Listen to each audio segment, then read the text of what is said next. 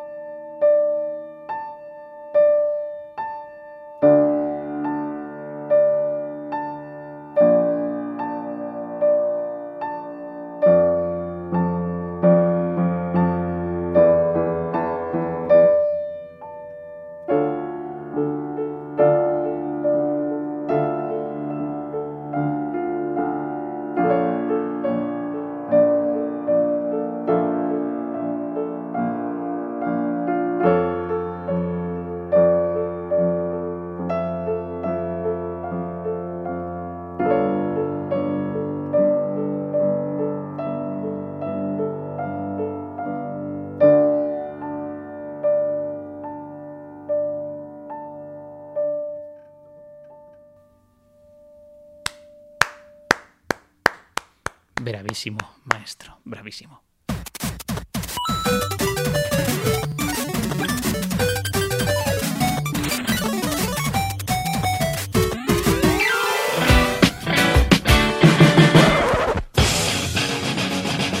Damas y caballeros, millennials, gafapasters, gatetes de internet y pastafaris.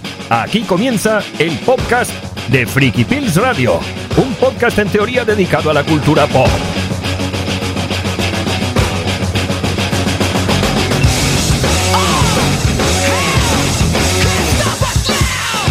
Despaciendo en puertos y metiéndose en jardines, al pie del micrófono se encuentra Dani Collado.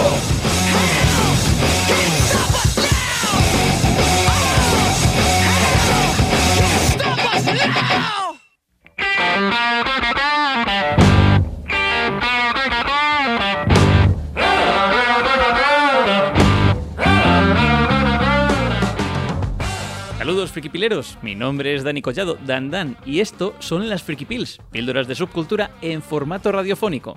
Bueno, quería comenzar este programa con un mensaje medio disculpa, medio spam.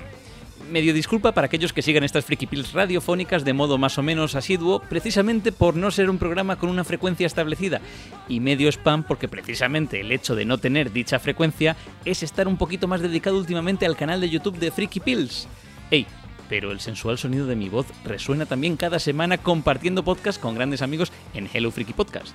Bueno, ala, ya está. Dicho esto, a modo de prólogo, dejadme que dé paso al programa en cuestión. Sabéis, frikipileros, que de vez en cuando le he dedicado un podcast a la música, a la música de televisión concretamente. Hay un viaje musical por los openings de anime clásicos, por ejemplo, hay otro por las intros de series animadas de los 80 y los 90, otro por las intros de series de acción real de las mismas décadas, y bueno, yo opino que la radio, como medio primordialmente sonoro, y el podcasting son vías fantásticas para poder disfrutar de la música, concentrarse en ella y saber un poquito más de quién está detrás de estas composiciones, ¿no? Pues ya iba tocando otro de estos viajes musicales, pero el de hoy, frikipileros, el de hoy en cuestión, es muy especial. Solo diré que hoy hay un tercer micrófono en la sala, porque vengo acompañado de dos elementos que hacen de este un programa muy diferente. Elemento número uno, un piano pedazo de piano Yamaha, maravilloso instrumento donde los haya, que vamos a emplear para analizar algunas piezas musicales del cine y la televisión contemporáneos, tres en concreto. El handicap, bueno, pues que mis manos poco pueden hacer eh, para que este instrumento suene bien, ¿no? Poco pueden sacar de ahí. Aporrearlo tal vez, pero de ahí a que suene alguna melodía, difícil lo veo. Por ello requiero del elemento número 2, unas manos virtuosas, unidas, por supuesto, a un cerebro que interpreta el mundo en clave musical.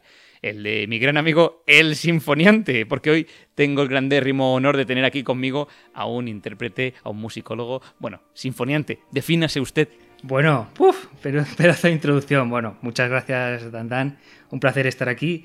Pues, ¿quién soy yo? Bueno, pues eh, un otra humilde, no sé, un humilde divulgador que ante todo disfruta de la música, que, disfruta eh, transmitiendo el conocimiento musical a la gente y bueno, pues eh, evidentemente Sinfoniante es, no es mi nombre real, es quizá la, mi manifestación en, las redes eh, a través de mi canal de, de YouTube de divulgación musical.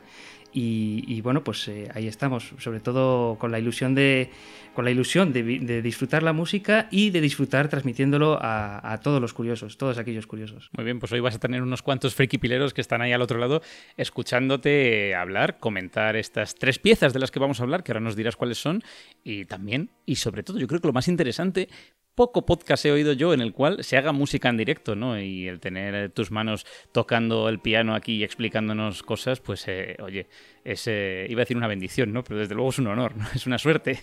muchas gracias. no, sé, bueno, ver que, eh, pues yo sobre todo el, el, honor de estar aquí, de poder, de poder desentrañar esta música tan interesante, porque da, no sé, yo por, por, lo que he podido analizar y preparar, da, da juego, da muchas, hablar muy de muchos detalles, de muchas eh, cuestiones. Eh, pero cuéntanos, cuéntanos cuáles son las piezas de las que vamos a hablar hoy. Sí, pues. He dicho que son tres en concreto. Sí, sí, vale, pues bueno, la primera que me gustaría comentar es la de, eh, de la serie Westworld, famosa serie de, producida por HBO, serie del, de un oeste ficticio, ¿no? Pues liderado por robots, ¿no? digamos un, mundo idílico.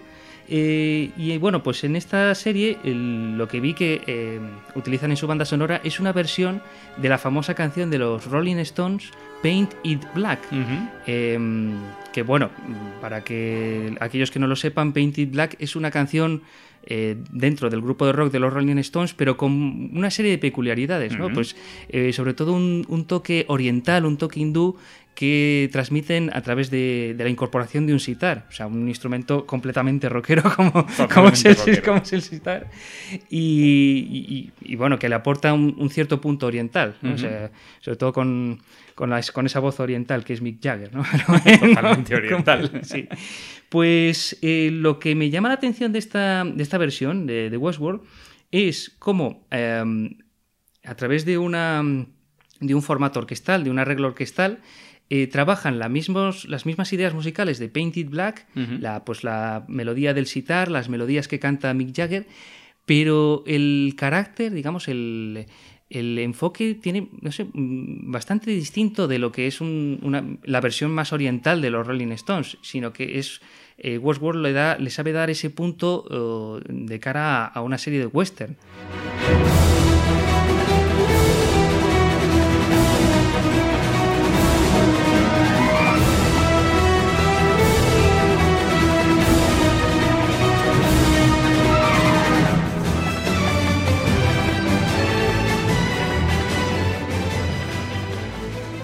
Ramin Djawadi, que es, eh, tengo que decirlo últimamente, de mis compositores eh, cinematográficos y televisivos favoritos. Es que no puedo parar de escuchar su... Y ahora diré por qué le conoce la gente, sobre todo, ¿no? Porque, bueno, este hombre... Sí, sí, me lo dices a mí también, porque... este, hombre, este señor es muy famoso, no solo por Westworld, ¿no?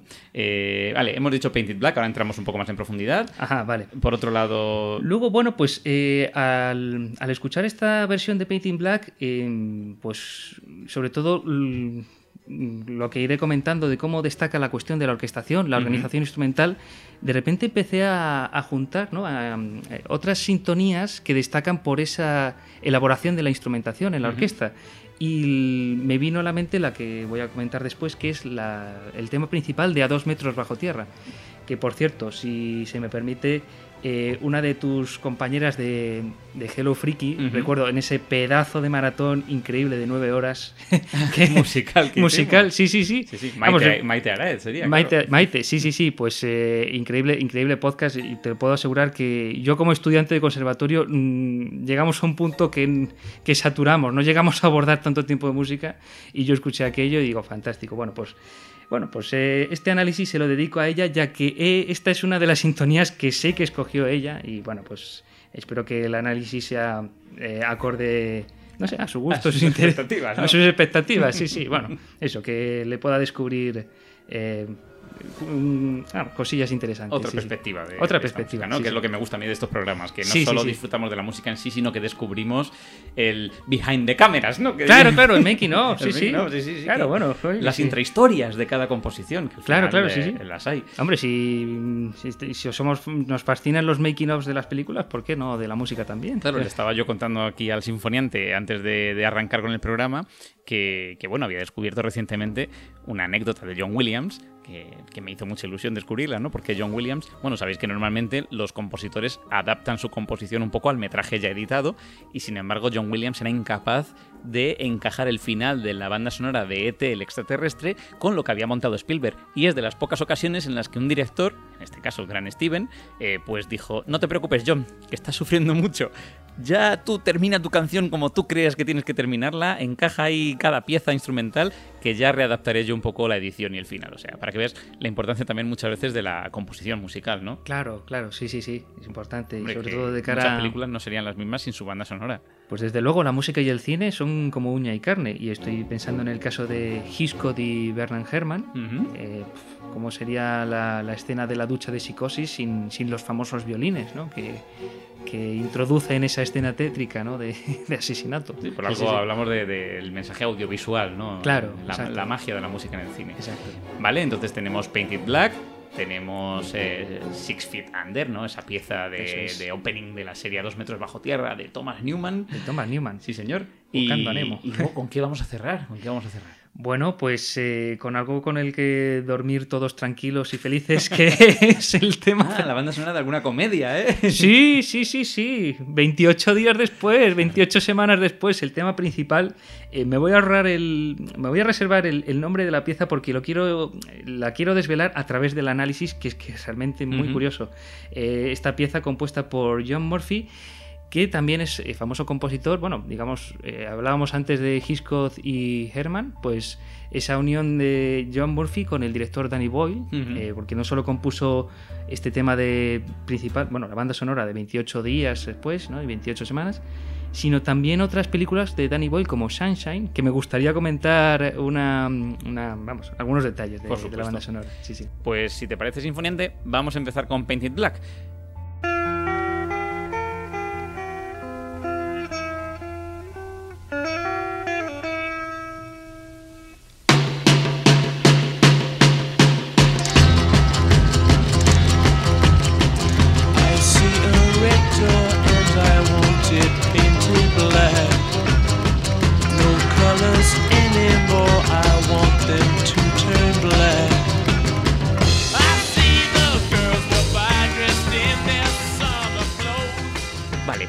Con Painted Black y en especial yo quería hablar eh, precisamente, tú lo has dicho, de la versión que el señor Ramin Djawadi pergeñó para la serie Westworld. A ver, versiones, porque cada una de sus dos primeras temporadas ha tenido una escena similar con un cover de este tema de fondo. Pero hoy vamos a hablar del que me gusta a mí, que es el de la primera temporada, que tú decías antes, que tiene pues esos, esa instrumentación ¿no? que simula esos caballos del oeste. La segunda temporada está más enfocado al mundo nipón, ¿no? al mundo japonés. Eh, yo soy muy fan de esta versión de la primera temporada y de la de M-Clan, pero eso ya es otra historia. Eh, no obstante, vamos a hablar, si te parece, del, del tema original primero, porque bueno, antes eh, tú has mencionado muy bien el título, has dicho Painted Black, y yo no sé si decir Painted Black o como originalmente se describió en el single, eh, no sé si eres conocedor de esta anécdota, pero salió como Painted, Black. ¿no? Como píntalo, negro. Ah, o sea, ah, pues esto es, no, no sabía. bueno, esto, esto, es una anécdota que, que circula por ahí. Eh, y bueno, se supone que fue un error tipográfico que ocurrió, ¿no? Que solo, solo se vio así cuando se publicó, cuando se editó por vez primera en ese single original. Eh, claro, eh, digo yo, cuestión racial, lo dudo mucho, ¿no? Eh, que el tipo del que habla la canción se llama Black, que también podría ser. Píntalo, Black, píntalo negro. Eh, pues, pues, pues, oye, podría ser un primo de Sirius Black, el de Harry Potter, quién sabe. O podría ser el podría ser Brad Pitt en, en con el Black, efectivamente. Black, sí. Pero lo más, mira, que es, que es, de Thomas Newman, me parece, o sea que ahí, ahí hilando fino, hilando fino. no sé, ostras, es casualidad. Yo creo que lo más seguro es que estamos hablando del año 65 o 66, si no me equivoco esta Aproximadamente, canción. sí. Sí, el 66, época del ácido, pues alguien se equivocaría y pondría ahí una coma de más y, y punto. Un tema creado, ya lo hemos dicho, popularizado por la banda de rock de Mick Jagger y Keith Richards, los británicos Rolling Stone. Y bueno, en su versión original, tú lo comentabas antes, Brian Jones, el guitarrista de los Rolling, pues tal vez influido por la música oriental o tal vez la marroquí, ¿no? Esto hay. Bueno, por aquellos años, eh, por aquellos años eh, había una figura de la música hindú, eh, Ravi Shankar, que uh -huh. se hacía bastante notar en, ya en circuitos internacionales. Uh -huh. Creo Ravi Shankar en el Festival de Gusto, ni más ni menos. Y luego Ravi Shankar eh, siendo el maestro de, de sitar de otros, eh, de, de, gente como, ¿cómo era? Este, George Harrison de los uh -huh. Beatles. O sea, sí, sí. Ravi Shankar es un maestro hindú del sitar. Eh, importante en la música de la India y, y a nivel internacional. Y, Así que a lo mejor... Uh -huh ahí los Rolling querían incorporar es ese, muy probable es muy probable sí sí porque efectivamente Brian Jones de repente toca el sitar que es un instrumento de cuerda bastante inusual. Y, y mira tú hablabas de George Harrison eh, te iba a decir cuántas canciones de rock con sitar hemos escuchado eh, claro eh, estaba pensando en Norwegian Wood de los Beatles que justo es del 65 eh, lo que pasa que tanto como rock no podríamos definirlo más como pop no pop británico pero en el 66, pues claro, llega este, este Painted Black con su sitar ahí a tope. A lo mejor estaban picados. Eh, puede ser, puede ser. sí, sí, bueno, es que los británicos ya sabes cómo son, los Rolling, los Beatles, tú de quién eres. Eh, curioso, te iba a decir, ojo, que el 66 fue un año muy peculiar porque eh, Painted Black de los Rolling, pero es que en España los Bravos sacaban el Black is Black.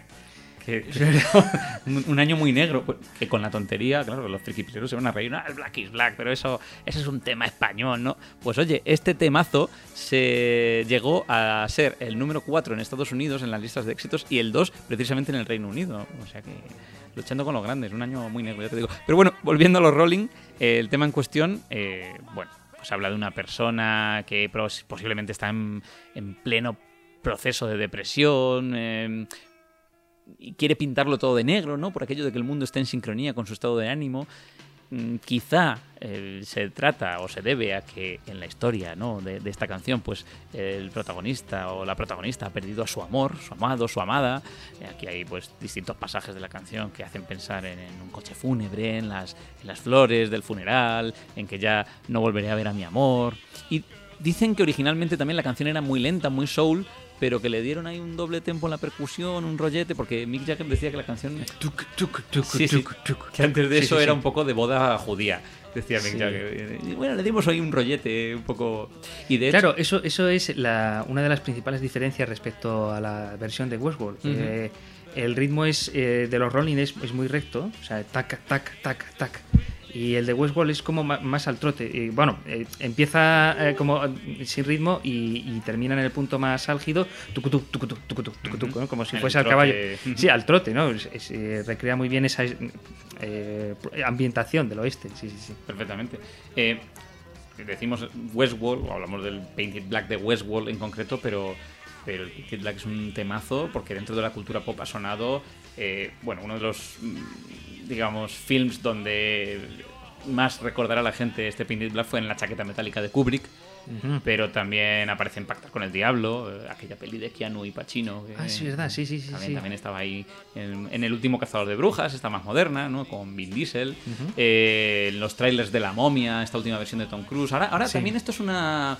Mira, un día podíamos hablar de esto, programa especial montajes de trailers. Ahora está como muy de moda, yo no sé si fue a raíz del primer montaje, del primer tráiler del Escuadrón Suicida, que ya no me acuerdo cuál era el tema en cuestión. Ah, eh, sí, Don't Stop Me Now me parece uh -huh. que metía.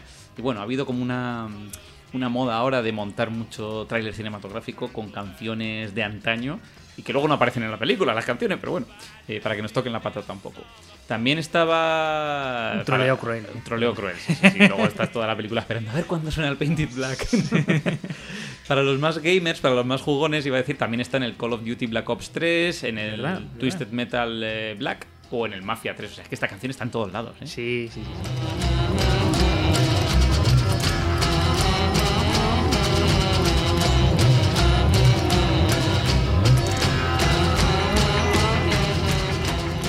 Iba a comentar de Ramin Djawadi, que antes he, he lanzado ahí un poco la caña. Eh, este compositor de origen medio iraní, medio alemán. A priori a mucha gente no le suena porque no es un John Williams o un Hans Zimmer o un James Horner, pero espérate que no lo supere. Eh, para poneros en contexto, frikipileros, eh, Ramin compuso la banda sonora de Iron Man allá por el 2008 y además fue nominado a un Grammy por ello. Eh, pero también ha compuesto Pacific Rim, Warcraft, por hablar de las pelis así más, más palomiteras. Y entre peli y peli, pues se dedica a la televisión, donde ha creado piezas súper memorables pues, para Prison Break, para Person of Interest y, ya digo, la que nos ocupa hoy, el remake televisivo de Westworld. Pero, seguro, y aquí es donde la gente va a decir, ah, sí es verdad, si esto ya lo sabía yo, lo que pasa es que lo había olvidado. Hay una serie que os suena a todos y por cuya banda sonora Yawadi se ha coronado, nunca mejor dicho, que es Juego de Tronos. La intro de Juego de Tronos, muchas piezas de Juego de Tronos son de, de Ramin Djawadi y bueno, eh, todo el mundo le conoce por Juego de Tronos, pero por eso yo quería traer un poquito esta pieza de Westworld porque en Westworld tiene pues esos temazos. Fíjate si somos frikis que vamos a lo underground en vez de lo mainstream. Sí, yo- a mí me, me- A ver, si soy sincero, me gusta mucho Juego de Tronos, pero prefiero Westworld porque soy más de, de ciencia ficción que de fantasía. lo que hay. Que por cierto, Westworld, bueno, un detalle esto eh, que, que es, es una película de los años 70. Sí, sí, claro que sí, claro que sí. O sea, Almas de Metal se llamaba aquí en España. Armas de metal. Almas de Metal, sí señor. Sí, señor. Qué, qué mal rollo daba. Era el, era el Terminator del oeste. ¿no? Es verdad, sí, sí, sí. Y además andaba. ¿eh? Terminator, ¿eh? O Sí, sea, sí, sí, muchos años antes. Tremendo, sí. Eh, Bueno, pues eh, no sé si te atreves a hacer otro momento piano o nos quieres comentar Sí, bueno, pues primero. eh, bueno, como ya he comentado, la razón que, que me ha llevado a escoger estas tres canciones es sobre todo por el, el hilo argumental principal, es la, la cuestión de la orquestación. Ujú. Cómo la música, digamos, la, eh, el interés, ¿no? lo que hace que estas músicas sean tan interesantes, es la forma de trabajar la orquestación, no tanto... eh, no tanto pues, unas melodías complejas o sofisticadas o unos acordes, sino la propia variedad de la, de la orquesta. Entonces, em, en este caso, como em, creo que haber comentado al principio, el, el tema, eh, esta versión de Painting Black, em, toma de base la, la melodía de, de Mick Jagger y, y, vamos, y tocada en orquesta. Quiero decir, eh, Mick Jagger mm, lo escuchamos como de manera diferente, ya que eh, a lo largo de la, de la canción canta distintas letras, pero si tú te quedas con la melodía, Ujú. a secas es estar escuchando lo mismo una y otra vez. Tan, tan, tan, tan, tan, tan, tan, tan, tan, tan, tan, tan. Y otra vez. Tan, tan, tan, tin, tan, tin, tan. Claro, esto sin texto, una y otra vez, así como, pues, ¿cómo, cómo le puede dar esto variedad? Como, bueno, ya estamos escuchando esto. Sí, porque si no tantas parece un politono del móvil. Claro, un politono de... Exacto, exactamente, exactamente. Entonces, eh, la orquesta, la- lo que hace aquí Yabadi es bastante interesante el trabajo orquestal y creo que conviene ahora que me vaya al piano para hacer alguna... Pues ¿No es así? eh, todo suyo, maestro. Bueno, alfombra roja para el piano. Bueno, antes de entrar al- a, la melodía central, yo es que sobre todo me he ido a la... Has mencionado cuestiones de la primera temporada y la segunda, yo me he ido al track eh, completo, digamos, al- a la pieza en general. Pues Sí, bueno, comentaba esto porque mucha gente dirá, oye, pero si ha vuelto a aparecer en la segunda temporada. Pero lo de la segunda temporada se podría hablar de ella, ¿no? Porque tiene otra instrumentación y de hecho sucede una secuencia espejo, ¿no? A la de la primera temporada, ese robo en un, en un local. Pero todo está en un mundo que no es el de Westworld, es un mundo recreación del Japón medieval. eh, y entonces claro, la, la instrumentación de Yawadi cambia totalmente y utiliza eh, kotos, se llaman, ¿no? Eh, esos instrumentos japoneses de cuerda. Yo he visto, era una escena, a lo mejor es de la primera temporada, están fuera y se dedican a meterse tiros ahí. Sí, sí, esa es, Sí. esa es la, la gracia de, de este primer Vale, track, pues la primera porque- temporada, eso es. Vale, pues porque el track completo eh, yo creo que engancha más con, con la escena de la primera temporada. Mm. Voy a comentar cosas que no aparecen en ese vídeo porque digamos que ese extracto de la primera temporada es una reducción del track completo. Eso es. El track completo, si lo escucháis, que tiene una duración de 5 minutos y 40 segundos, casi 6, empieza casi como con una introducción libre. La orquesta con el piano a solo, empieza algo así más o menos. Es como una introducción medio libre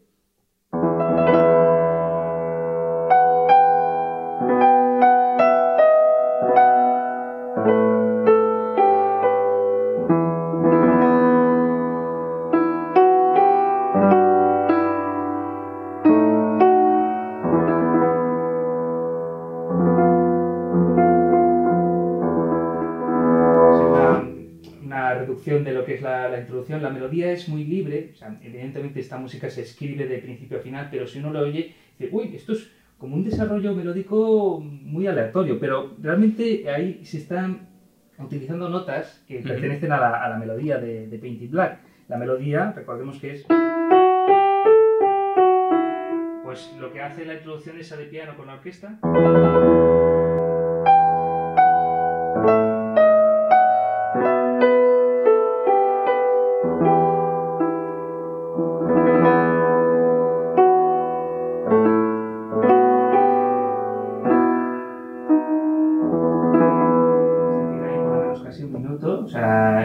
orquesta, con los violines haciendo de fondo y, el piano ahí moviéndose libremente. Luego, eh, después de esa introducción, ya empieza a entrar la melodía central. Empiezan los violines con eh, una ejecución, eh, un sonido como temblando, los arcos pasando como rápidamente por las cuerdas. Esto es un, un recurso técnico de música que llamamos trémolo, que es como tocar los, los violines, agitando los arcos eh, agitándolo de una manera muy rápida. Y es como que si la música estuviese temblando, de ahí el nombre, tremor. O sea, hacía una cosa...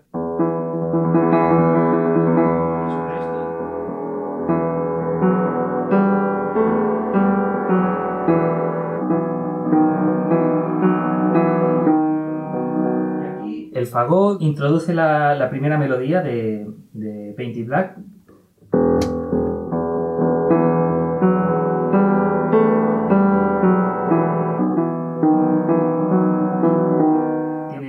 registro más o menos. Sí, un registro más oscuro, más grave. Luego, la frase, eh, digamos, la melodía que viene después, esta de...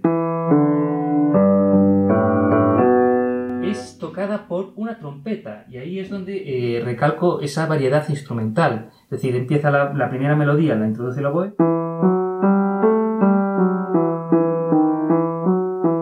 Y luego la siguiente melodía, esta toca una trompeta. Además, eh, la forma, quiero recordar que la trompeta, eh, la forma de tocarlo es eh, genuinamente trompetística. Me voy a explicar. Lo que hace la, trompeta es esto.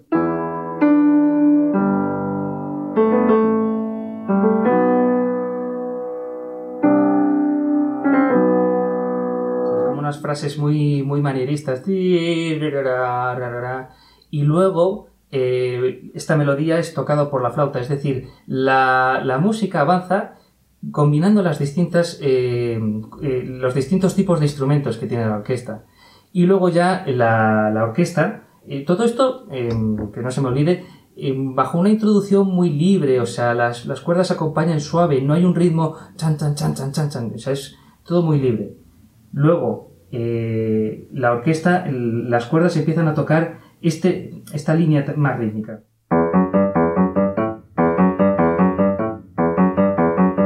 Y luego y ahí el piano que hemos oído al principio ya se empasta con, con los violines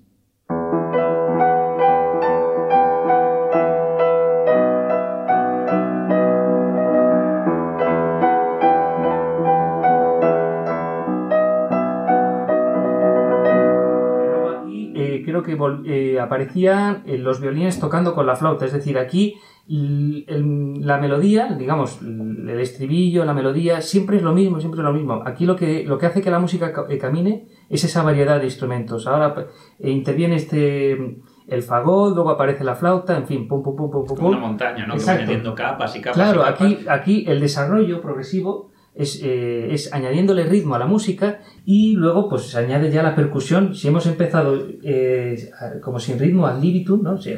fuera de ritmo, luego ya se añade la percusión que es muy distinta de la percusión de los Rolling Stones, porque mientras la de los Rolling Stones van con esta dinámica, la percusión de, eh, la orquesta va, digamos, con, esta, con este impulso.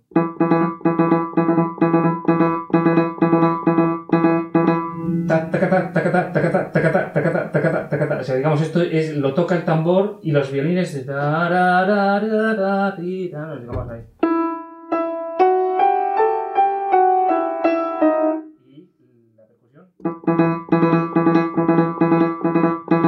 O sea, tacata, tacata, o sea, ahí al trote, avance, ya digamos en el punto más culmen de la, de la obra.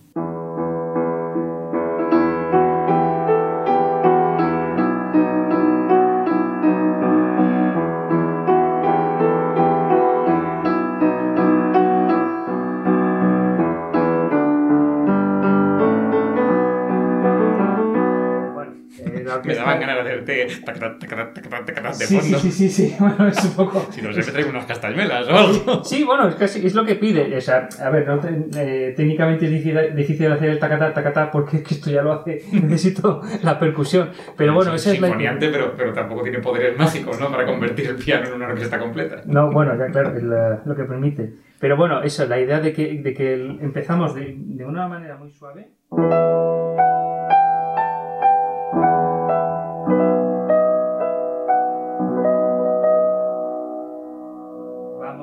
con, las cuerdas. Y de repente vemos que, al final del tema...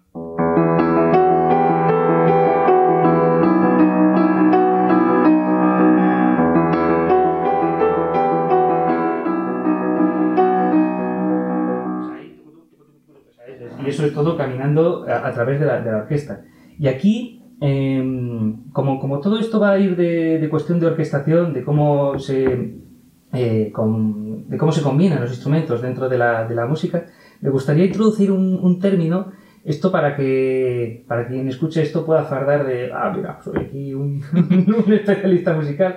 Cuando hablamos de este instrumento que tiene una sonoridad de un tipo, pues es un sonido eh, melancólico, es un sonido dulce. Pues yo quiero introducir el término timbre.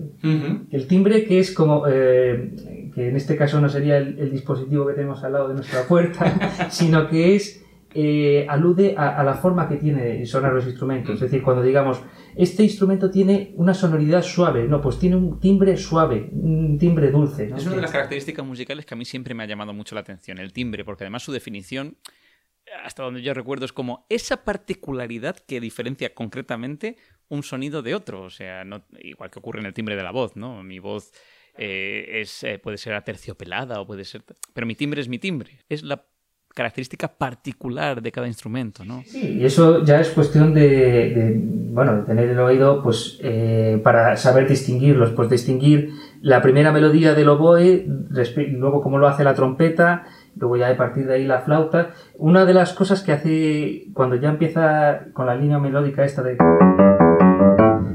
la melodía es eh, tocada por el piano y los violines juntos. Y es como los, los, dos juntos solapan. solapan, como si hiciesen un único timbre. Es decir, como si juntos hiciesen un instrumento. Pues ese, Una fusión a lo Dragon Ball. exactamente, exactamente. Sí, sí, se convierten ahí en, Dios sabe qué. ¿Qué? ¿Piano y oboe? Oboe. Pues ah, no, violines, yo no sé qué. Claro, es como, es un timbre, ahí podríamos decir que el timbre hace como, como un nuevo instrumento. Mm que requiere de la ayuda de dos. Sí, sí, exacto, es una fusión. Fenomenal,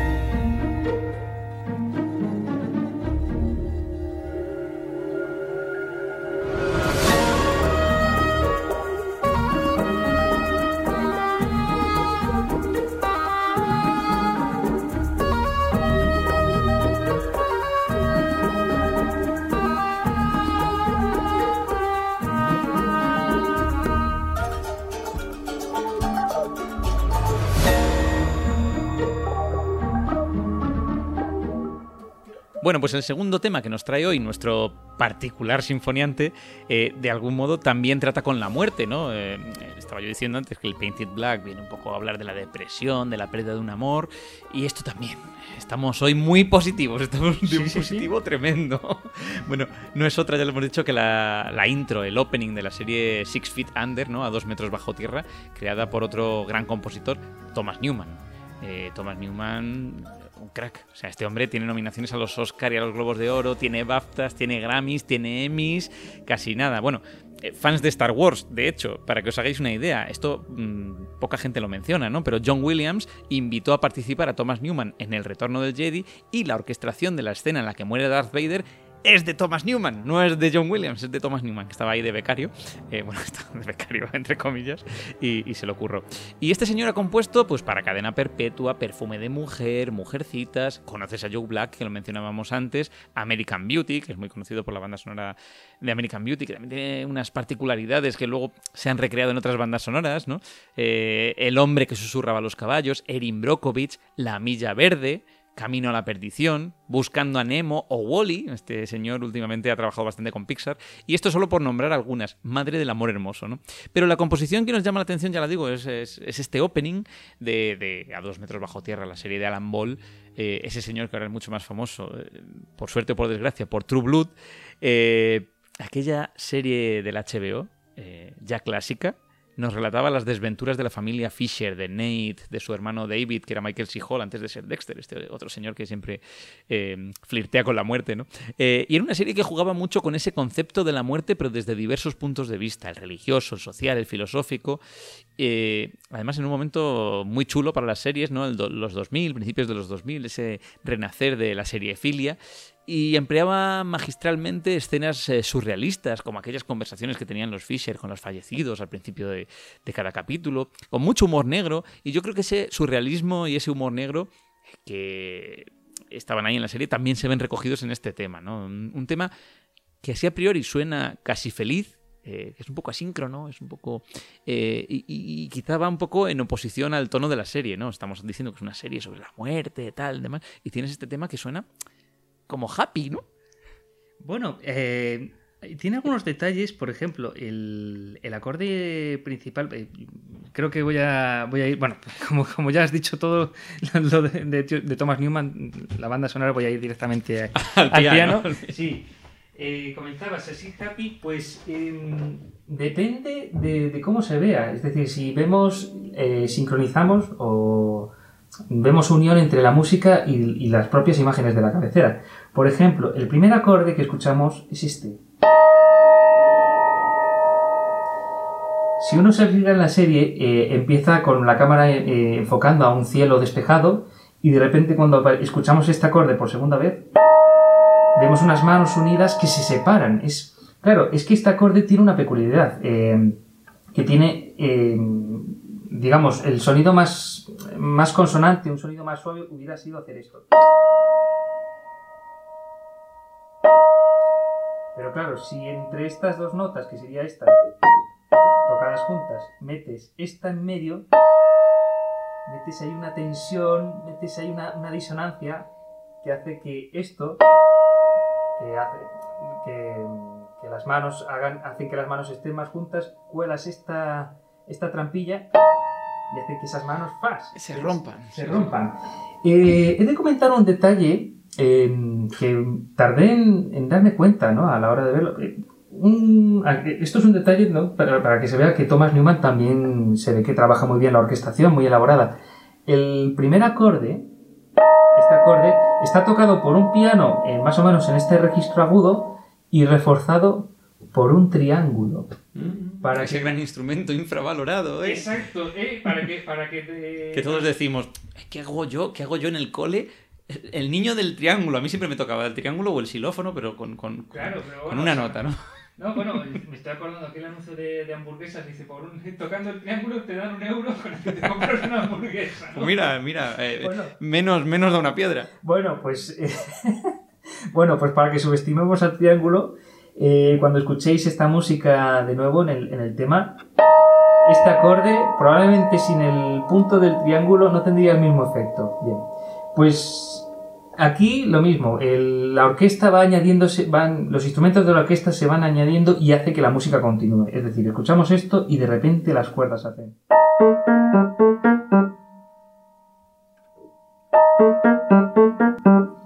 Iba a comentar que aquí esta parte que ya empieza a añadir, eh, eh, añadir nuevos instrumentos y, y- y ese juego de orquestación que hace que la música avance, pues bueno, aquí aparecen los violines tocando de una manera eh, bastante particular. una técnica, vamos, que también se puede utilizar a la hora de, Que no de- es de tocar violines. arco. Que no es frotando un arco, exacto. No es la, la forma habitual de tocar los violines, los chelos, sino es, que es una técnica que se llama pizzicato. Ajá. Pizzicato, que significa tocar esos instrumentos con los dedos. Como si fuesen. Mm. Exacto, pellizcar. Exacto, sí, sí, pizzicato es como pellizcando. Pum, pum, pum. Eh, cambias el arco por los dedos. Y entonces es, eh, en vez de un sonido más tenido. es- Esto, bueno, es un piano, pero imaginémonos, ¿no? Frotándolo con una cuerda es algo más, más discreto. Eh, eso es, frotando, eh, tocándolo con los dedos, ¿no? Pum, pim, pum. Eh, Como si fuese una guitarra, Exacto, como si fuese una guitarra. Exacto, sí, sí, sí, sí.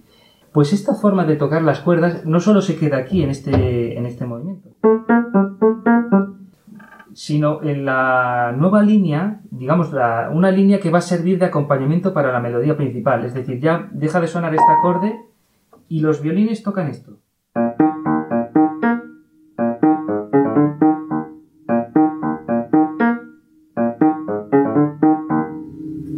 También, tocado de la misma manera, tocado con los dedos, o sea, sin frotar con, con- con el arco. Y esta línea que escuchamos mm, como de manera melódica, ¿no? Es eh, muy, muy fugaz, tu, ti, tu, tu, son sonidos como muy discretos, va a ser el acompañamiento para la melodía que va a tocar el oboe. El oboe toca esto.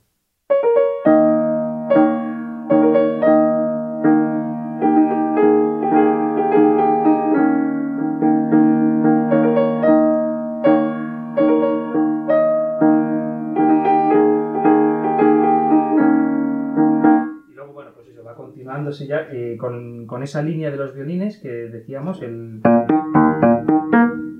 Todo eso es la base de acompañamiento para, para el oboe. Y eso es una, una elaboración de, de orquestación. Realmente, la, si uno ve los acordes y la, ¿no? la propia armonía, es en abstracto una cosa sencilla. La cuestión es ahí luego ya eh, caminarlo, cómo lo vas encajando, eh, las piezas. Pues tengo esta sección de instrumentos, pues le puedo dar este, ¿no? Eh, este punto, ¿no? este caminar. Tengo aquí el oboe que puede hacer esta, esta melodía, ¿no? Lo que hablábamos del timbre, ¿no? Ese punto dulce. eh, y luego, por supuesto, el timbre del, del acorde. que- Disonante, ¿no? Disonante, es ahí un punto. Qué tensión, ¿eh? Es que mira, antes hablábamos de psicosis y son ese tipo de, de- de- de notas muy bien pensadas. Yo creo que es, pro- que es adecuado para una serie enfocada en la muerte. Sí, totalmente. O sea, son acordes de la muerte. Sí, sí, sí, acorde de la muerte. Además que es que, como detalle musical, más allá del timbre, si uno... Las notas son estas. Vale, si uno se queda con estas dos... El acorde entero sería este. Pues si yo quito esta nota y me quedo con esta... Esto es eh, música, eh, lo, lo denominamos, y no es broma, eh, el intervalo del diablo. Porque es un intervalo, un sonido tan, tan disonante y tan tenso. Y dices, Dios mío, parece que va, que va a salir Satanás. Sí, suspense total. Sí, sí, entonces. Oye, titulazo para una novela de. Pues eso, de, de, de- de- investigación, una novela negra, ¿no? El intervalo del diablo. eh, si quieres, mira, lo podemos enredar más y, y esto se llama así: El diablo sin música. ¿no? Diablo sin música, o sea que. Tremendo. Total.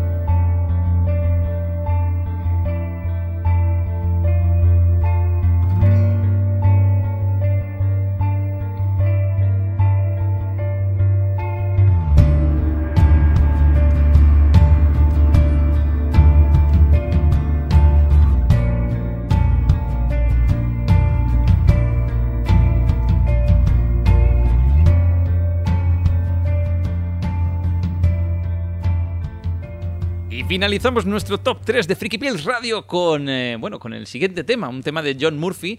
No, voy, a- obviar el título porque, porque te lo voy a dejar a ti.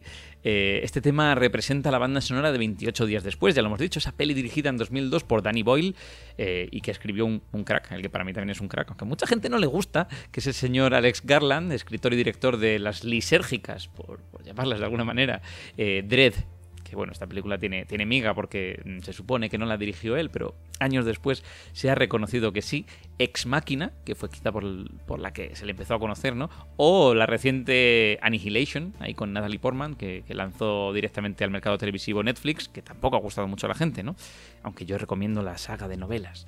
Eh, 28 días, 28 días después fue la película también, además que junto con El Amanecer de los Muertos de Zack Snyder, eh, que fue un par de años después, eh, pues reavivaron el género del cine zombie. Porque sí, son infectados, pero bueno, eh, el, cine es cine zombie. Y esta pieza, eh, curiosamente, pues volvió a aparecer, pero remezclada, en 28 semanas después. De hecho, aparece tres veces y cada una se remezcla de una manera diferente. ¿Verdad? Y casi se convierte en el tema oficial de la saga.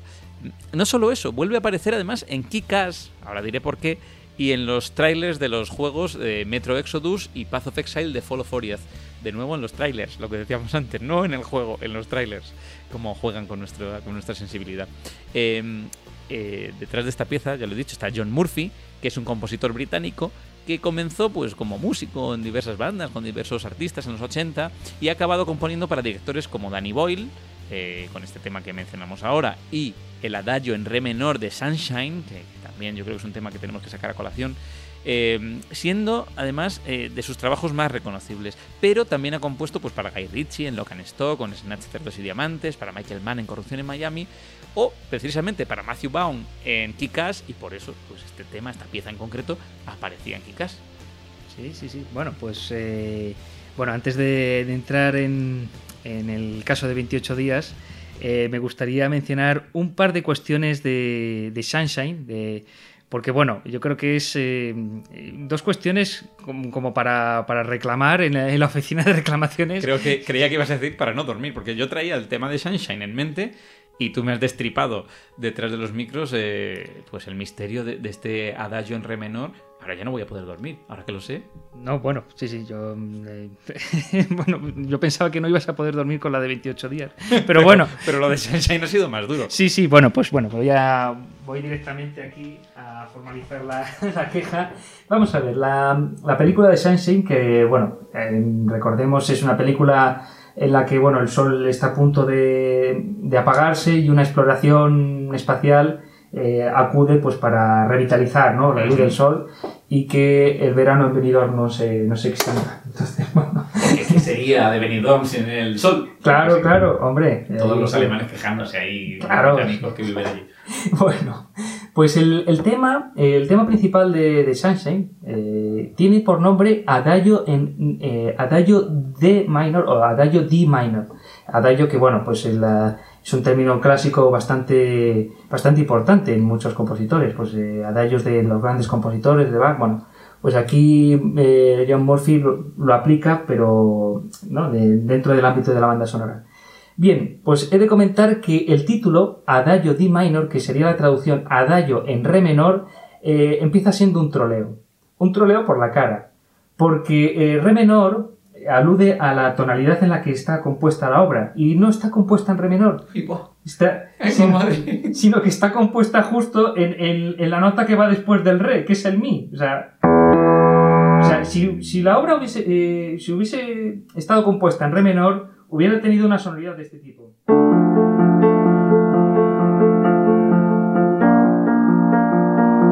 Pero es que si vais a la versión original y vais a buscar la- eh, esta con este título, eh, la obra suena aquí. Suena bajo esta tonalidad. Esto es un Mi. Esto es el Re y este es el Mi. O sea que aquí ya tenemos un troleo. Yo no sé. Nos ha engañado, John Murphy nos ha engañado. Pues yo no sé, pero sí, pues, pues sí. Pero a lo mejor Danny Boyle en edición le cambió el pitch a la canción y dijo, esto, sin que se entere John, vamos a Bueno, un aquí- aquí artístico. Bueno, ahora está famoso, está, si uno busca afinaciones en YouTube, está, está de moda lo del 432, 440, y bueno, son, son las frecuencias no, manipulación de la afinación, pues a lo mejor si uno lo, lo escucha en 432, lo escucha en, Puede lo ser, escucha en re, pero en re de verdad. Bueno, pues eso por un lado. Y luego, eh, otra cosa que, bueno, eh, yo lo pongo a modo de queja, pero a lo mejor a la gente no... La, la música eh, está compuesta de estos cuatro acordes.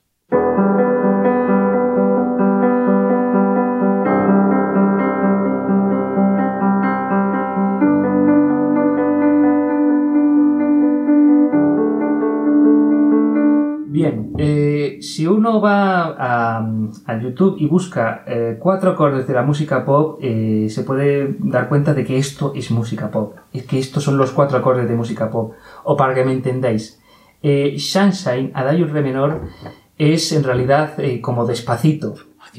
Vamos a escucharlo, vamos a escucharlo.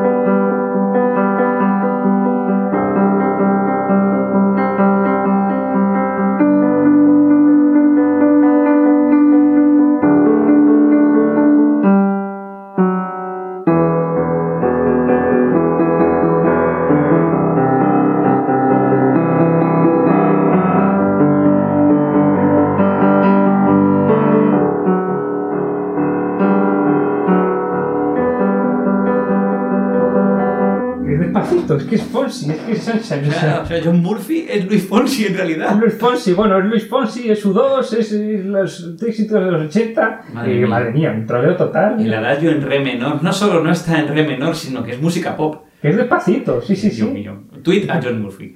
Yo, a John Murphy y bueno. Hashtag troleo. Bueno, pero la que vamos a, a- a desgranar tiene, tiene mayor miga en este sentido, sí, 28 días después. Sí, pero ahora ya no sé si creérmelo. Ahora cuando me cuentes cosas de 28 días después voy a decir, "Bueno, pero esta canción, ¿se, se lo tomaba en serio el señor Murphy? o- No, no, no, vamos a ver, sí. eh, que 28 días después parece que es muy underground y Sunshine fue más, más mainstream. No, vamos, a, vamos a ver, 28 días también, eh, que está compuesta de cuatro acordes. Va- vamos a ir viéndolo poco a poco. Cuando uno escucha eh, esta canción, la- lo primero que oye es esto.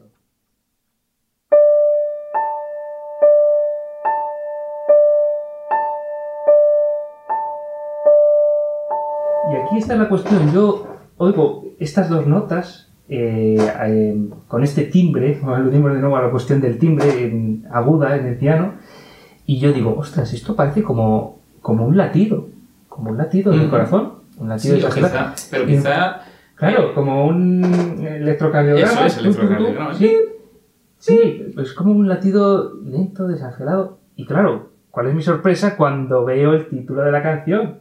In a house, in a heartbeat. ahí está resuelto. En, en la casa, en el, en el latido de corazón. Ujú. Es decir, yo no, no, no he visto entrevistas de John Murphy, no conozco su figura, pero está claro que, que está ahí implícito el título, el- la forma de sonar, es- ese- esas dos notas. Además que, insisto, no conozco la, la entrevista de, vamos, la- el pensamiento de John Murphy, pero creo que, este, que estas dos notas encajan muy bien dentro de, de una atmósfera de terror, dentro de una, de una película de terror. Y sobre todo conectan muy bien con el fan, verdadero fan de terror. ¿Por qué? Porque si estas dos notas las toco, las toco más rápido,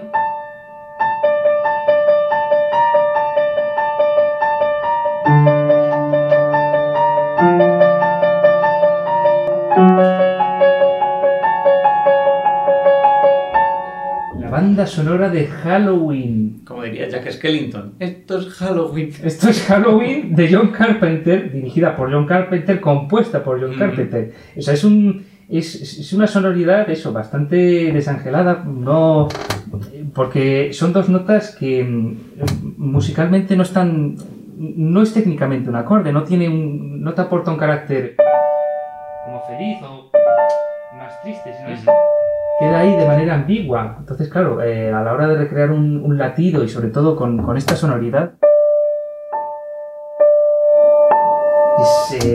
con, ese, eh, con ese reverb y ese registro agudo es, es bastante desangelado. Es, no sé, bueno, mm, eso, para una peli de terror Sí, sí, sí, post-apocalíptica. eh, suena mucho a, a túneles, ¿no? A- estamos en un túnel y no vemos la salida, ¿no? Bueno, pues eh, después de esto, que la introducción empieza con estas, cuatro, eh, con estas dos notas, perdón, entraría en lo que es la melodía principal. que vamos a ver que el, material que utiliza este, que este tema también es bastante reducido. La melodía principal, ¿qué es esto?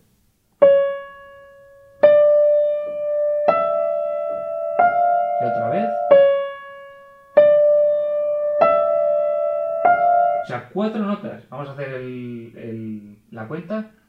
Uno, dos, tres, cuatro. O sea, estas son las cuatro melodías que vimos a lo largo de toda la canción. No, no varía nada en la melodía. Estos son cuatro melodías, perdón, cuatro notas de la melodía. Y, sobre estas eh, secuencias de cuatro notas, cada cuatro notas eh, va acompañado eh, de cuatro acordes.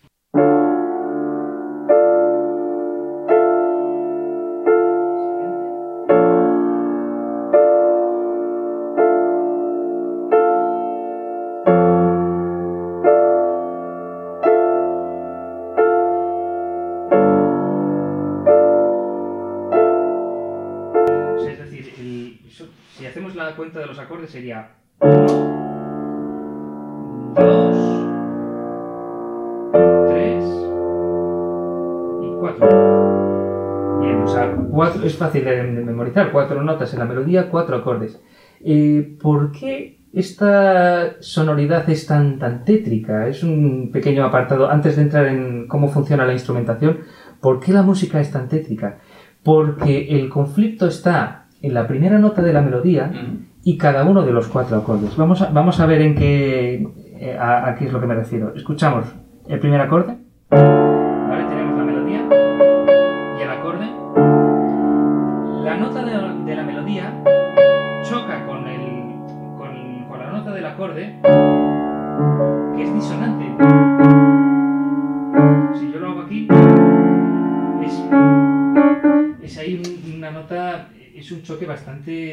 Bastante, cruento. En el siguiente caso, también se produce un choque, ¿no? O digamos con la nota del, acorde. O sea, ese es bastante, un sonido bastante tétrico. Luego en el siguiente acorde. Son intervalos un poco, poco estables, no sé, como muy. Eh, eh, muy inquietantes, o sea, poco, un poco relajantes, ¿no? Sí, sí, desde luego no es para estar tumbado tranquilamente en la cama. Y en el siguiente, eh, vamos, en el último, que sería este. Aquí se produce lo del diablo en la música que decía antes. Justo.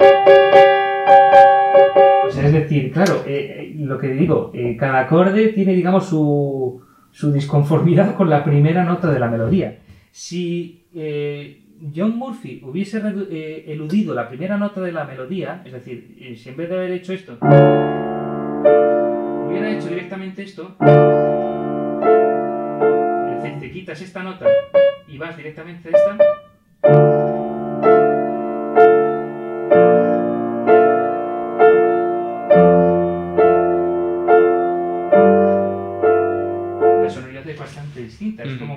melancólica. Pero fluye más, fluye de otra manera. Es, algo, sí, porque es que aquí las notas son más, digamos que se entienden mejor entre sí, lo que es el acorde y la nota de la melodía.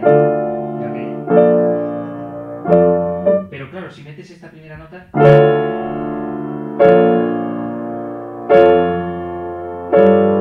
Claro, ves ahí esa sonoridad tétrica, digamos, eh, esos acordes disonantes que por supuesto nada tiene que ver con los acordes Sunshine, los acordes despacito. poperos. Poperos totales. O sea, e, es lo que hace que la música eh, tenga un punto tétrico, eh, todo sustentado por un latido desangelado. O sea, claro, está, está bien concebido dentro de lo que es la película posapocalíptica eh, pura y dura. Bueno, pues ya teniendo esto claro, lo que son los latidos y la melodía con los acordes, o sea, la secuencia melodía-acordes se reduce esto.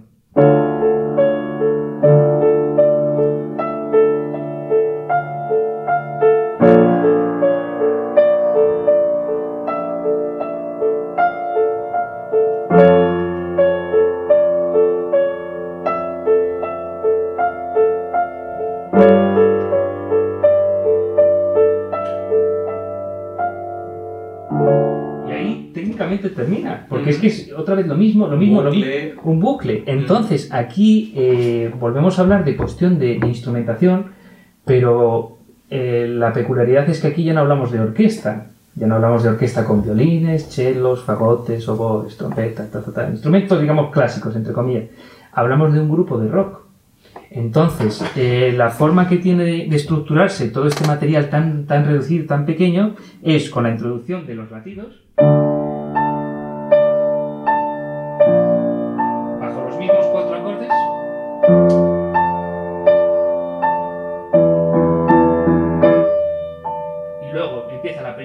Que sería la guitarra eh, tocando esta melodía y el bajo.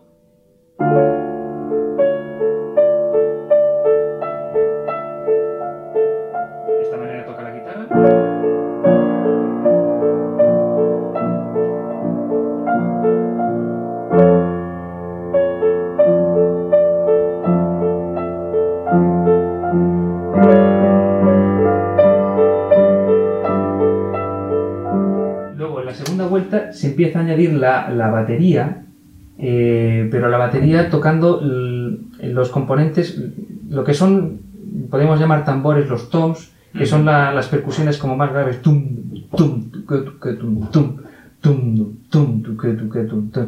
Y todo sobre lo mismo, o sea, la guitarra, la misma melodía, el bajo lo mismo, tum, tum, tum. Luego, eh, a la siguiente vuelta, la batería pasa de los tambores al modo, eh, digamos, rock. Digamos, lo que- el- los platos estos que se charles. cierran, charles, y la caja tum, tum, ca, tum, ca, tum, tum, ca. Y después todo esto como increciendo, ¿no? Lo que comentamos de Westworld que empieza sin ritmo y luego tucutu, tucutu, tucutu, tucutu. Pues aquí empieza añadiéndose la batería, va caminando y luego ya el punto final es las guitarras distorsionadas, o sea, o sea, este punto...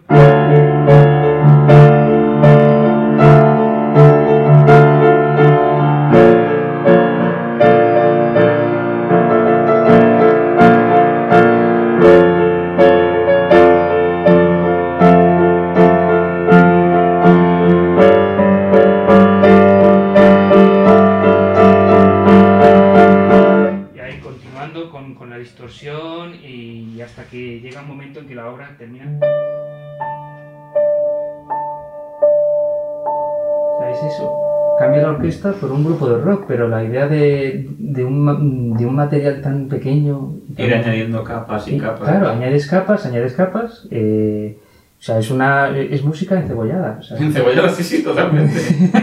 o sea, completamente. Bien, estabas hablando del tema de. Me, ha venido a la cabeza también, eh, porque me impactó en su día. Hay un álbum de Good Charlotte que se llama Crónicas de la Vida y la Muerte, Chronicles of Life and Death, y empieza igual, empieza con el electrocardiograma, Sí. pip, y a partir de ahí, en cuanto. eh, esa es el, eh, la pista 1 del CD. Sí. Eh, claro, en aquel entonces cuando había CDs, ¿no? Y estaban muy bien, no había cortes entre pistas y justo arranca la pista 2, que es el primer tema del álbum, con el mismo tempo y el mismo soniquete, digamos, del electrocardiograma, también empiezan a hacer un tema, ¿no?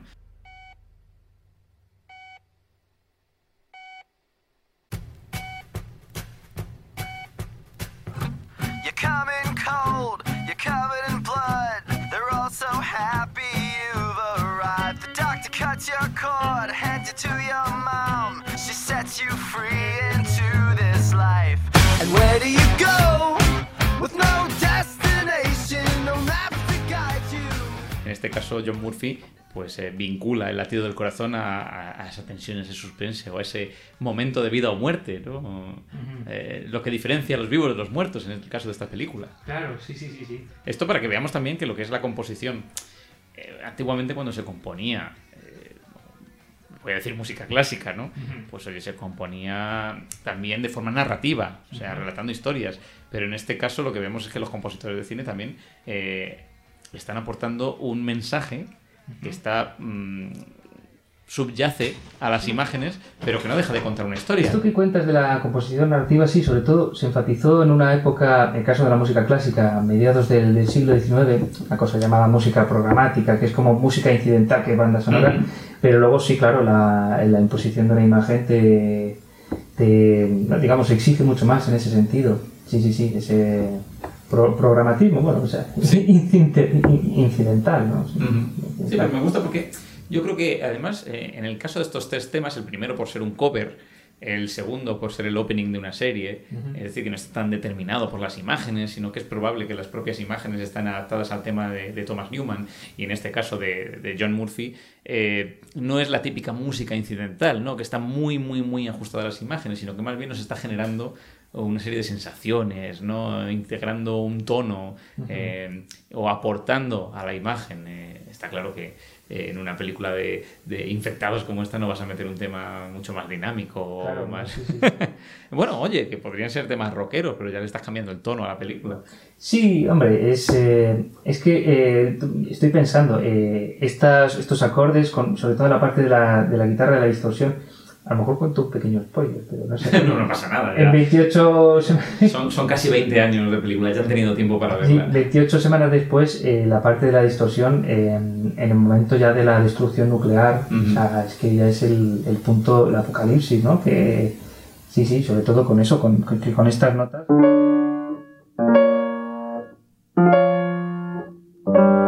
Es que eso, ese punto, ¡buah! Madre mía, qué chocante es todo esto. sí, sí, sí. Sí, sí,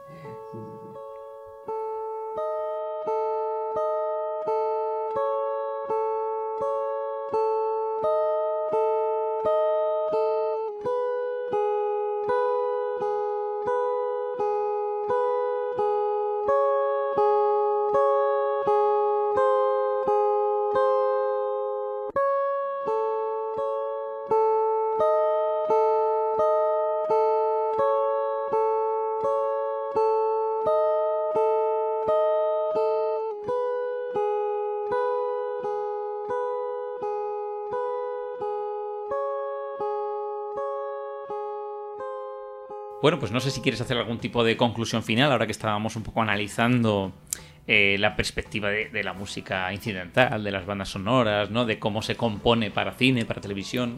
Bueno, pues esto es, es un mundo a explorar, sin duda, eh, que al menos esta, esta pildorilla, eh, pildorilla, perdón, eh, sirva, Tildorilla podcastil de una hora. sí, pues sirva, no sé, como un buen, eh, a- como para abrir apetito, ¿no? Para explorar ya eh, mundos más, más elaborados. yo Sí, porque hay mucha es- gente que valora mucho las bandas sonoras, y- pero yo creo que existe una gran mayoría de, incluso de cinéfilos, que bueno, aprecian el cine por su narrativa, por sus actores, por- y muchas veces nos olvidamos de que existe una banda sonora que ya lo decía antes, eh, apoya mucho el mensaje de la película. Fíjate, yo te voy a decir, tendría que volver a verla, pero yo tengo un muy mal recuerdo, por ejemplo, de Troya. Troya es una película que por lo que sea, en el momento en el que la vi, cine de verano, a lo mejor eh, las sillas de Sí. cine de verano me hacen daño en el culo, no lo sé.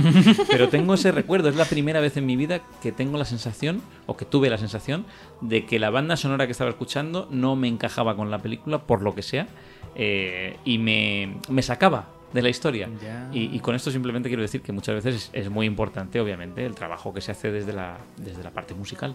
Claro, claro, sí, sí, pues eh, efectivamente es, no sé, pues eh, que estoy pensando yo también en otras, en otras bandas sonoras, incluso en los propios títulos de crédito aparecen Ujú. temas míticos, estoy pensando Blade Runner, Por ejemplo, los títulos de crédito. de Vangelis ahí a Claro. Vangelis, sí, sí, sí, sí, sí, tremendo.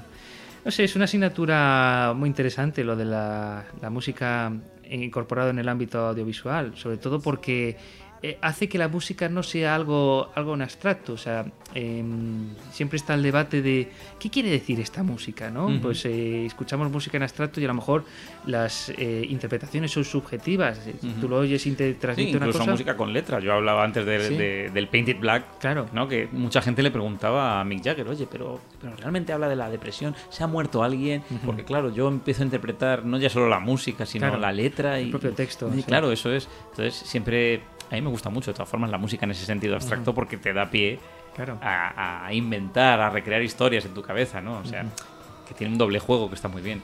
Pero, pero como tú dices, eh, hay una perspectiva muy diferente cuando se trata de música y cine. Desde luego es una asignatura pendiente, pero eh, voy a hacer una cosa. Lo que vamos a hacer es eh, pues abrirle las puertas a quien quiera que esté escuchando esta Friki Pill a tu canal de YouTube, Sinfoniante. Ah, bueno, pues eh, bueno, aprovecho para comentar. Yo eso, tengo el canal de YouTube El Sinfoniante, un canal dedicado exclusivamente a la divulgación musical. Eh, y bueno, os invito a que os suscribáis y, os- y os convirtáis, aparte de frikipileros, por supuesto, en mis queridos asinfoniados. Asinfoniados. Oye, que, que somos compatibles, ¿eh? Totalmente. Claro, por supuesto, sí, sí, sí, es que hay que ser compatibles, sí, sí. Y, y para muestra este programa. Claro. Yo voy a decir que, bueno, porque ahora está muy de moda, ¿no? Hay varios canales que, hacen análisis. Ahí tenemos a Jaime Altozano y otros que, bueno, hacen eh, estos análisis musicales o divulgación musical. Eh, yo recomiendo que vayáis al canal del Sinfoniante. Eh, me he quedado sobre todo, y es un vídeo que veo recurrentemente, lo siento, pero no solo es divulgación musical, sino que además es divulgación musical eh, con una pedagogía eh, muy fina. Eh, iba a decir que yo me he quedado siempre con el tema de los cuatro, esos cuatro acordes, Ah. que aquí mi amigo el sinfoniante los representa como los cuatro fantásticos. Ah, bueno, bueno, yo es que a la hora de cazarlos, sí, sí, sí, a la hora de cazarlos, pues es que es oír Sunshine, escribir despacito, es oírlos todos juntos, sí, sí. O sea, es una pequeña colección más al asunto de los cuatro acordes, que, que eso sí. Pero como ese, muchos ejemplos. Es decir, Sí, que en sí, tus sí. vídeos, pues eh, también hay uno, por ejemplo, que habla de. Vamos, yo dejé de ver los eh, villancicos del mismo modo desde que, desde que visité tu canal. Sí, sí, bueno, eso pues eh, si queréis saber a qué, a qué está aludiendo Dan Dan, ahí tenéis que, que visitar mi canal, El Sinfoniante. Próximamente, además, eh, en un momento muy bueno, porque próximamente va a haber un vídeo y solo puedo adelantaros, parafraseando al gran maestro culinario, un vídeo rico, rico y con más de un fundamento. O sea, es un vídeo, sí, sí, muy Un interesante. vídeo arguiñanil. Arguiñanil, pero vamos, tremendo, tremendo. Oye, pero, pero ¿cómo podemos encontrarte? Porque claro, está el canal de YouTube, pero obviamente hay más sitios donde, donde lanzar tu mensaje, ¿no? Ah, bueno, por supuesto. eh, tengo mis redes sociales en Twitter y Facebook y, e Instagram, arroba el sinfoniante. Eh, realmente no, no tiene pérdida, porque creo que escribís en el buscador el sinfoniante y, y de momento, bueno, pues estoy ahí el rincón y para quien quiera, pues bienvenido sea. Bueno, pues para aquellos que conocen la música, eh, pero también para aquellos que, como yo, pues son unos ineptos musicales y, y quieren crecer en Hombre, este mundo. por hombre, favor. hombre, eh, eh, bastante inepto, no te creas. Hombre, por Un día te hago una demostración. Ahora, para cerrar el programa, si quieres, me pongo yo ahí eh, a los mandos del piano. Bueno, sobre todo, muchísimas gracias por, por haber estado aquí. Muchísimas gracias a ti, un placer estar aquí en Friki Pills y sobre todo que, que algo tan friki y maravilloso como la música tenga su hueco en este, en este espacio, por Eso. supuesto. Como decía mi abuela, muchas veces. no Muchas muchas, veces. gracias, muchas veces. Muchas No, veces, muchas sí. veces porque además, eh, como he comentado al principio del programa, a mí me encanta hacer estos viajes musicales, pero los habíamos hecho un poco, ya digo, desde la perspectiva pues de la, la intrahistoria, ¿no? Que había detrás de cada, de cada canción, de cada tema. Hoy, contigo, pues eh, con esas manos virtuosas y este piano, hemos podido hacer un análisis eh, mucho más técnico, mucho más desde el punto de vista, pues oye, del músico, del, del compositor, de- del significado de la música, que al final es un poco de lo que va esto. Y, y bueno, pues eh, no se tiene ocasión de hacer esto todos los días y muchísimas gracias. Gracias a ti, Dandan. Y hasta aquí podemos leer, Friki Pileros. Si queréis darnos vuestra opinión, saber más, proponer temas o ser nuestros amigos, pues estamos también en las redes sociales, facebook.com barra frikipills. O si queréis escucharnos en riguroso diferido e ir más allá del sensual sonido de nuestras voces, oye, nos buscáis en el canal de YouTube, que, que también está muy bien. Y también, para escuchar temazos y temones musicales, precisamente, está en nuestra lista de Spotify buscando Friki Pills. Aparecen temas de Friki Pills. Yo me quedo aquí, al calor de la música del sinfoniante, eh, porque no se tiene un sinfoniante todos los días a mano. Así que, venga, eh, te iba a decir toca la otra vez, Sam, pero voy a tocar yo a ver qué te parece. Cara de pánico.